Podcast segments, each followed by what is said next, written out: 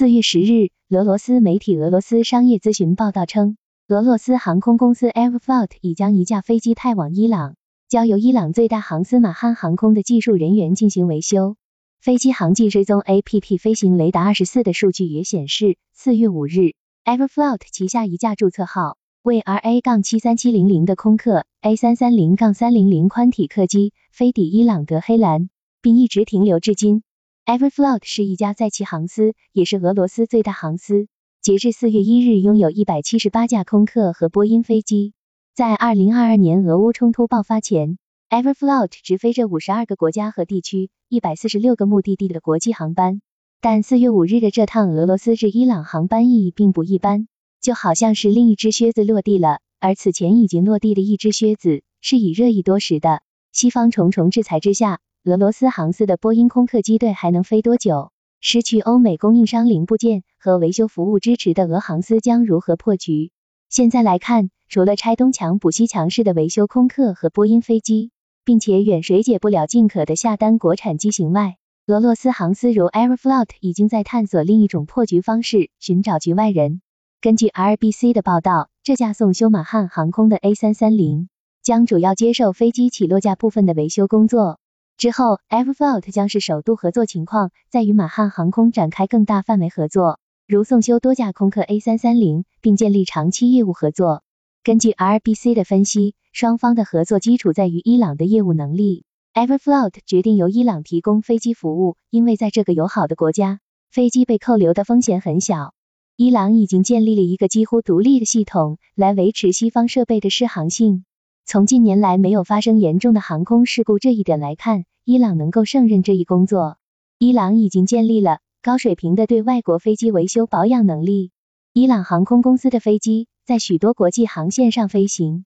这些国家的航空当局对伊朗航司飞行安全水平没有任何抱怨。根据飞机侦查员网站的数据，Airflot 目前约有百分之二十的飞机处于停放或长期存放状态。对于 Airflot 和航司来说，当前局面下尚能一称的优势是其机队机龄较短，平均机龄刚刚超过十年，加之疫情期间普遍处于停飞状态，大幅减少了使用磨损。而随着俄乌冲突以及西方对俄航司的制裁进入第二个年头，西方媒体对俄航司的关注焦点也转为其机队如何通过黑市和中间商来购得零部件，维持机队运行。根据美国福布斯网站的报道，自俄乌开战以来，总部位于佛罗里达州的飞机零部件分销商 GA Telesis 一直收到大量可疑订单，订单来自阿联酋、哈萨克斯坦、塔吉克斯坦以及其他一些曾属于苏联的国家的新兴公司。而当 GA t e s i s 要求这些公司进一步明确需求，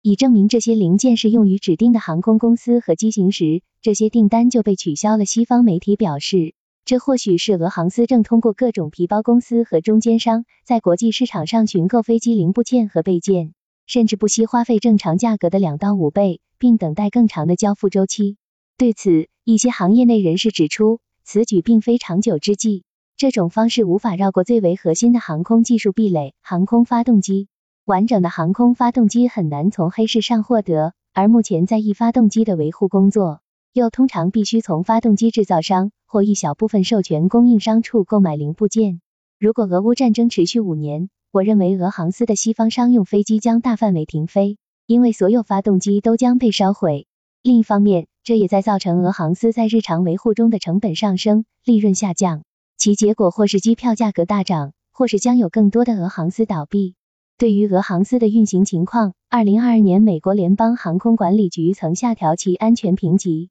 欧盟也对无法获得备件和适当维护的俄航司深表担忧。三月底，作为专业的航空公司安全评级网站，民航评级网站则表示不再对俄航司进行安全评级。俄罗斯航空公司的备件已经用完，能够继续飞行和停飞的飞机已经被分组。航司从已经停飞的飞机上拆解零件，维护正在飞行中的机队。在俄罗斯航空公司被打上非常不安全标签的同时，另一趋势正在凸显。中亚航空市场正在俄乌冲突中发现机遇。自俄乌战争以来，进出该地区的航班数量激增。以前过境俄罗斯的欧洲航空公司，现在需要经过中亚地区，以到达亚洲和中东等地区。此外，很多人已经从冲突地区搬到中亚了。所以有更多的航班飞往这个地区。我们看到了更有活力的航空客运经济。目前，俄罗斯已经对数十个西方国家关闭领空。根据欧洲空中航行安全组织的数据，许多欧洲国家与乌兹别克斯坦之间的航班自2019年以来增长了百分之一百零五点九，自2022年一月以来增长了百分之三十六。来自哈萨克斯坦航空管理局的数字则显示，其乘客人数同比增长百分之十六点五。该国的阿斯塔纳航空就宣布。二零二二年是该航司有史以来营收最好的一年。同样，阿塞拜疆航空的数据表明，二零二二年过境航班数量，二零二一年增长了百分之一百三十四。所以，机遇之下，中亚各国政府也在大力扶持新航空公司的成立，希望能抓住这一波航空运输量增长红利。比如，乌兹别克斯坦政府积极推动成立新航司 s i k a v i a 和撒马尔罕航空，后者虽尚未开始航线运营。但表示已得到政府的支持。该公司希望将航线重点放在土耳其、阿联酋、以色列和欧洲市场。结合俄罗斯旅游经营者协会的数据来看，土耳其、